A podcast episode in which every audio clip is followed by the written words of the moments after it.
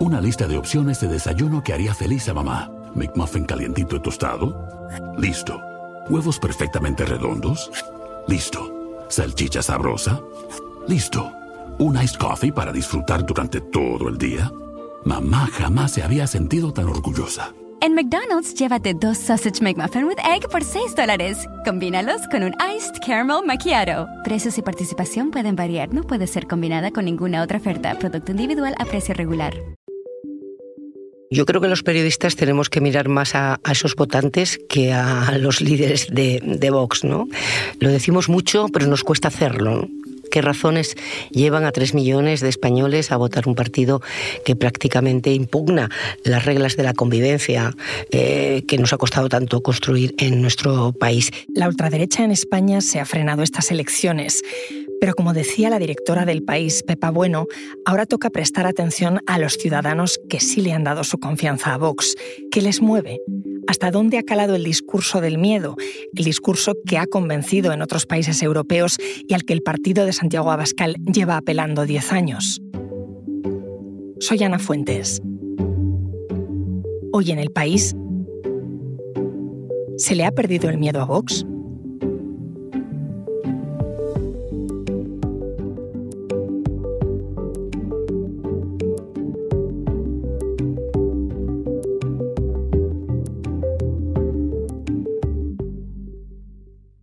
Para entender cómo ha calado la estrategia de Vox en España, he llamado a la periodista Patricia Simón, que además de colaboradora del país, ha escrito un libro que se llama Miedo, viaje por un mundo que se resiste a ser gobernado por el odio.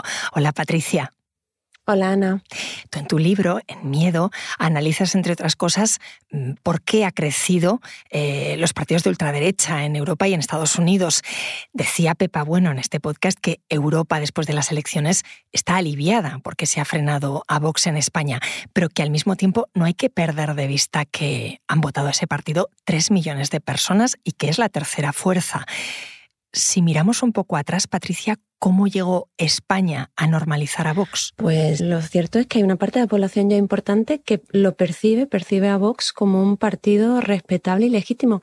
Y lo ha hecho, entre otras razones, porque en los últimos 20 años los partidos tradicionales, apoyados también por una parte de los medios de comunicación, ya habían normalizado algunos de esos discursos de odio que estamos escuchando ahora contra las personas migrantes, contra quienes defienden la memoria histórica, contra políticos de izquierdas.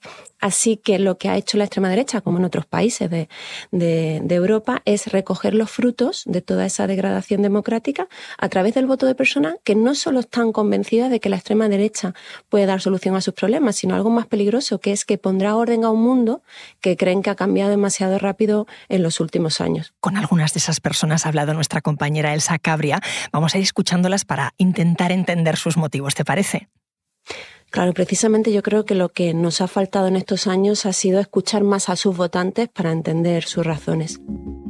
Era un partido constitucionalista, respetuoso con la ley. Era un partido que trabajaba para eliminar lo que se denominaba casta política. Vox decía cosas que otros partidos no se atreven a decir ¿eh? O no las dicen porque políticamente no son correctas. Otra cosa que decía Vox y que dice es que estamos tirando miles de millones de euros con las autonomías. Lo que propone en su ideario, digamos que es en un 90% cosas de sentido común. Pues como acabamos de escuchar, Ana, a través de, estos testimonios hemos escuchado tres de las preocupaciones de parte de la ciudadanía que Vox ha instrumentalizado para, para ganar votos. La corrupción y el clientelismo político, el despilfarro de los gestores de las instituciones, esto es fundamental, y las cosas esas del sentido común, ¿no? Y esto es para mí una de las cuestiones más relevantes. Ha logrado, a través de una batalla cultural de años, eh, la extrema derecha crear un nuevo sentido común, contrario a los valores modernos y constitucionales que configuraban el sentido común compartido. Y eso ha sido posible porque las políticas neoliberales de reducción de los salarios, de privatizaciones y recorte de los servicios públicos, las políticas racistas, como decíamos, ya habían derechizado tremendamente el tablero político y lo que está haciendo Vox ahora es forzando esa cosmovisión reaccionaria fuera de los límites democráticos, presentando las leyes, la Unión Europea, los tratados internacionales, casi como un obstáculo ¿no? para mm, defender el bienestar de los españoles, si es un espacio público dominado como el actual por las emociones, en el que se anteponen los sentimientos a los hechos, pues hace que la ultraderecha se permita decirnos, a quienes defendemos los derechos constitucionales, que esos son nuestras ideas, pero que respetemos las suyas. ¿no? Y con eso están forzando también un silencio, una autocensura que hace que se imposibilite el debate democrático y, y eso lo sabemos bien, eso es trampismo puro. Pues lo que hacen es presentar ese nuevo sentido común como el de la gente de la calle, ¿no? Y así poder presentarse como un partido que cabe dentro de la Constitución. Claro, es que hablamos de un partido constitucional pero que al mismo tiempo está promoviendo ideas que van en contra de la Constitución. Sí, los partidos de, extrema derecha tienen como objetivo acabar con, derechos fundamentales para debilitar las democracias y conseguir así establecer regímenes autoritarios. Y en todos ellos, es curioso, presentan a los mismos colectivos como, enemigos de la sociedad. ¿Las personas migrantes? No creo que, el Estado debiera permitir que entre, entre inmigración que no respeta a la mujer y que esa inmigración se mantenga. Pues como hemos dicho, señalan como culpables del empeoramiento de las condiciones laborales y de un crecimiento de la inseguridad, que es algo que desmienten todos los datos, pero que cala rápidamente. Otro de sus enemigos son las feministas, porque uno de sus objetivos es acabar con los derechos sexuales y reproductivos de las mujeres, como el aborto, la libertad sexual, y por eso están en contra de las leyes de violencia de género. Y también consideran a las personas LGTBIQ eh, enfermas o desviadas y por eso están en contra del matrimonio igualitario o de la educación sexual en, las aulas. Para mí Vox creo que es el único, y lo digo en negrita y en mayúscula, el único partido que pretende restituir el sentimiento de patria, de familia, de lengua. Claro, acabamos de escuchar a dos personas que han encontrado una respuesta en Vox pero Patricia, tengo que decirte que a Elsa, a Elsa Cabria le ha costado mucho encontrar testimonios de gente que haya votado a Vox, de simpatizantes que quisieran hablar y sobre todo darle su nombre. De hecho, precisamente por eso, a Vox o Vox intenta evitar presentarse como un partido de extrema derecha, porque sabe que sigue pesando ese título en una sociedad donde vivimos un genocidio y una dictadura de, de 40 años. Y por eso se presentan como un partido o un movimiento de extrema necesidad o el partido de la España que madruga. Y por eso hay una parte de sus votantes, como los que estamos escuchando, que no se sienten cómodos presentándose públicamente como votantes de Vox. Lo que está claro y lo que han demostrado las elecciones, las últimas elecciones es que no se les hace cambiar de opinión ni insultándoles, ni tratándoles de gente fácilmente manipulable, ni espoleando el miedo a un retroceso, porque tienen problemas que son reales y a los que no deberíamos de, de infravalorar. Y de ese ninguneo en el que a veces caemos a decir eso no es cierto, lo que te preocupa es del que se ha aprovechado también Vox. Creo que es un partido maltratado por la prensa, por la televisión, por la radio y no se dan cuenta que haciendo eso con nosotros os demonizan a todos, insultan vuestros sentimientos, vuestros valores y vuestras convicciones más profundas. Así hablaba justamente Santiago Abascal a sus votantes en un meeting. Patricia, nos equivocamos entonces si pretendemos eh, convertir a esos votantes en algo homogéneo. No sé si hay un perfil. No hay un perfil, pero sí las encuestas hasta ahora nos mostraban que la mayoría de los votantes de Vox son hombres de clase media y media alta, con estudios secundarios o formación profesional, menores de 44 años y con cierta estabilidad económica. Si entramos en el detalle ya empiezan a aparecer las cosas interesantes. Por una parte están los votantes naturales, que es decir, una élite económica y reaccionaria, también votantes de clases medias y altas que se reforzaron en su nacionalismo españolista a partir de, del y del independentismo catalán y que sienten cuestionadas prácticas culturales como la caza, el toreo o celebraciones católicas. También hay una ciudadanía, que ya sería un tercer sector, que se, ha replegado en esa identidad nacionalista española que vinculan además en muchos casos con una masculinidad que sienten atacadas por los avances logrados por los feminismos. ¿no? Y esa es una de las características de los partidos de extrema derecha en Europa, su guerra contra las leyes que combaten la desigualdad de género y contra el colectivo LGTBIQ.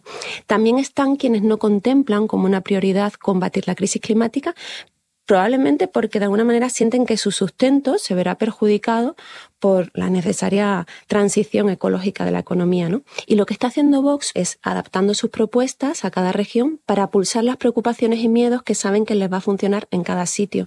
Pero investigando, también me sorprendió encontrarme con votantes que pudieron ser de izquierdas en el pasado, pero que desencantados con la gestión de la última década empezaron a, a interesarse por Vox.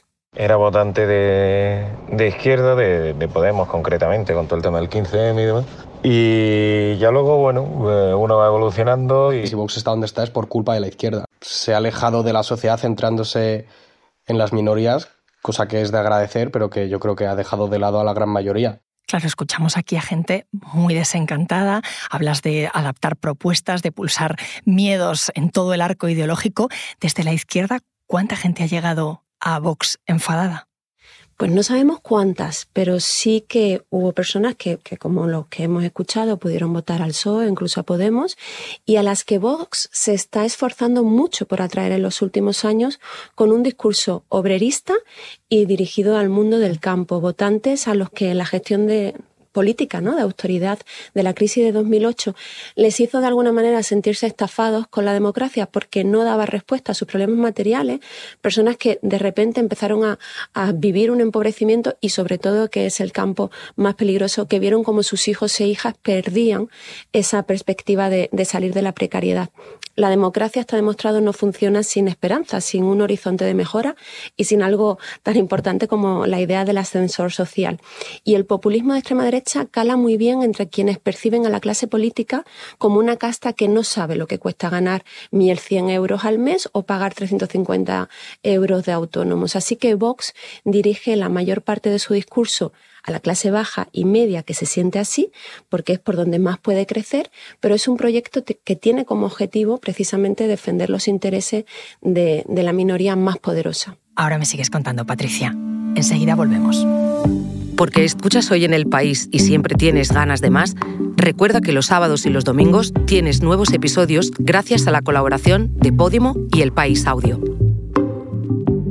Una lista de opciones de desayuno que haría feliz a mamá. McMuffin calientito y tostado. Listo. Huevos perfectamente redondos. Listo. Salchicha sabrosa. Listo. Un iced coffee para disfrutar durante todo el día. Mamá jamás se había sentido tan orgullosa. En McDonald's, llévate dos Sausage McMuffin with Egg por 6 dólares. Combínalos con un Iced Caramel Macchiato. Precios y participación pueden variar. No puede ser combinada con ninguna otra oferta. Producto individual a precio regular. Has mencionado 2008, un momento clave en todo el mundo porque es cuando cae Lehman Brothers, empieza una crisis financiera tremenda, pero en España entonces la ultraderecha no tenía espacio, ¿no, Patricia? Estaba en los márgenes de lo electoral y también en los márgenes de los medios, de la conversación, incluso generaba rechazo. Parecen tiempos tan lejanos, ¿verdad? Efectivamente, España en ese momento se presentaba casi como una excepción internacional porque en lugar de crecer la ultraderecha como, como respuesta a esa gestión de la crisis, pues como ocurría en otros países europeos, aquí surge el 15M en 2011, un movimiento que precisamente lo que pedía era más derechos, más participación y más democracia. Vemos cómo entre 2011 y 2014, recordemos, España viviría continuas movilizaciones contra el hundimiento del estado del bienestar, contra los recortes, contra las privatizaciones, contra el desempleo y sobre todo surgió la plataforma afectados por la, por la hipoteca, que consiguió suspender miles de desahucios en todo el país. Es entonces cuando, en 2013, cuando se funda Vox por parte de miembros de, del Partido Popular muy cercanos a José María Aznar y Esperanza Aguirre. Pero en ese momento apenas tiene repercusión porque en aquel momento quien había conseguido configurar un sentido común compartido como respuesta a la crisis era la izquierda.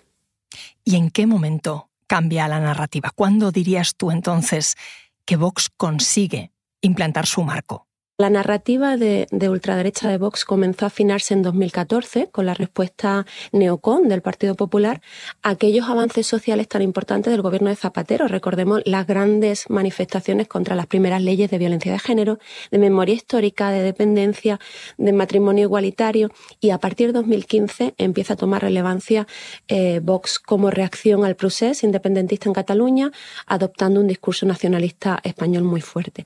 Pero hay tres eventos, acontecimientos en 2018 que hacen que Vox termine de despegar. Uno fue el 8M, el más multitudinario, la gran huelga feminista, que es respondida con una reacción neomachista muy, muy dura. Fue el año 2018 también en el que llegaron unas 57.000 personas en patera a las costas españolas. España se ha convertido en el principal punto de entrada de inmigrantes a Europa y las televisiones privadas, se sobre, sobre, todo en verano, se dedicaron a reproducir en bucle las imágenes mientras entrevistaban a líderes de Vox de una manera normalizada, ¿no? sin contextualizar su agenda antidemocrática. También fue la primera vez, y tampoco lo podemos olvidar, que se empezó a entrevistar a portavoces de organizaciones fascistas como la Fundación Francisco Franco por el anuncio del gobierno de Sánchez de la sumación de los restos del dictador. Así que es la primera vez que hay personas que nunca habían escuchado discursos tan radicales y, profascistas de manera continua en prime time y sin contexto. Eso es lo que hace es enmarcar la agenda mediática y en noviembre de ese mismo año Vox recoge los resultados. Españoles, con vosotros el presidente de Vox, Santiago Abascal reúnen Vista Alegre a 9.000 personas en un acto convocado específicamente contra los inmigrantes, contra el independentismo y contra el feminismo. Y un mes después vemos cómo logra 12 escaños en las elecciones andaluzas. Eso normaliza porque ya entra a las instituciones, además con un gobierno del PP que no hace grandes cambios en la primera legislatura, como si está haciendo en esta segunda. Y a partir de ahí, Vox empieza a recibir asesoría de ideólogos ultras como Steve Bannon, que también asesoró a Donald Trump y a otros líderes de extrema derecha en Europa, con el objetivo de afinar el mensaje, como hemos visto, de regionalizarlo y también de dar una, al partido una imagen respetable. Yo creo que esa fue la primera vez que los voté. En 2018 conocía de su existencia, pero me parecía un partido demasiado extremo, sin duda porque solo había oído referencias de él, sin haber conocido los 100 puntos del programa fundacional. Y ahora creo que es una opción igual de válida que cualquier otra, pero creo que sí que hay que tenerle miedo Fíjate, Patricia, que esta persona dice que hay que tenerle miedo a Vox, pero al mismo tiempo que es una opción válida como las demás.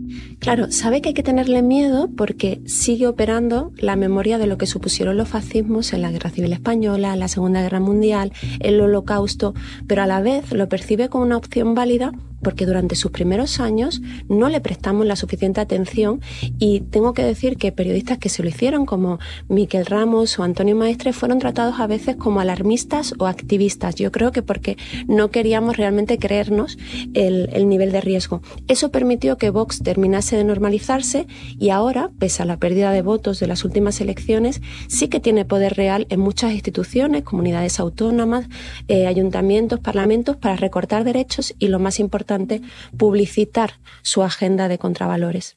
Es verdad que en España ha caído Vox en estas elecciones, pero como mencionabas, está en gobiernos municipales y regionales y además España no es una isla en el auge de la ultraderecha. En absoluto, porque de hecho España ya la ultraderecha estaba dentro del Partido Popular. Lo que hizo fue escindirse. No tenía partido propio como ahora. Pero la ultraderecha ya gobierna en Italia, en Hungría, en Polonia, en Suecia y es la segunda fuerza en Francia y Alemania. Bueno, y el resultado global, uno de cada cinco electores europeos han elegido una papeleta de la ultraderecha en el último año. Así que aunque en España hayamos logrado frenarla en las elecciones generales, está claro que el avance es global y que ya está en la mayoría de las instituciones. España de momento sigue siendo una excepción, la ultraderecha ha caído, pero los votantes siguen ahí. Hay que seguir temiendo a Vox. Tenemos que seguir temiéndole porque es una amenaza para la democracia y porque tenemos que tener presente qué es lo que está haciendo en algunos países donde ya gobierna, como Hungría, Polonia o Italia, donde se evidencia que la ultraderecha es sobre todo un proyecto económico de concentración de la riqueza en manos de una minoría. Por eso aplican las políticas más neoliberales y por eso siempre hacen lo mismo. Bajan los salarios de la mayoría, suben los suyos, entregan el control de las empresas públicas y, y privadas a su círculo más cercano, acaban con las políticas para frenar el cambio climático, criminalizan a las personas migrantes para favorecer su explotación, suprimen derechos de las mujeres y del colectivo LGTBI y acosan la libertad de cátedra del profesorado, así como la oposición política, censuran medios de independientes. Hay una agenda compartida, así que sí que le tenemos que, tener miedo, pero también es cierto que nunca como hoy ha habido tantas personas convencidas y comprometidas con los derechos humanos y con la defensa de la democracia y conocedoras de que la forma más eficaz de frenar a la ultraderecha, como decimos en el periodismo, es seguir la pista del dinero, ¿no? Mostrar lo que intentan ocultar con su discurso, que es que su objetivo es dar más riqueza y privilegios a una minoría. Patricia, gracias. Gracias a ti. Este episodio lo ha realizado Elsa Cabria. El diseño de sonido es de Nacho Taboada. La edición es de Ana Rivera. Y la dirección de Silvia Cruz La Peña. Yo soy Ana Fuentes y esto ha sido Hoy en el País. Mañana volvemos con más historias. Gracias por escuchar.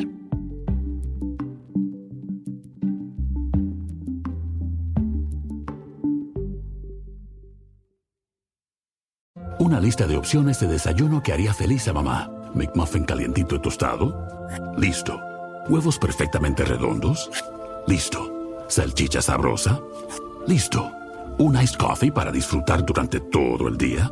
Mamá jamás se había sentido tan orgullosa. En McDonald's, llévate dos Sausage McMuffin with Egg por 6 dólares. Combínalos con un Iced Caramel Macchiato. Precios y participación pueden variar, no puede ser combinada con ninguna otra oferta. Producto individual a precio regular.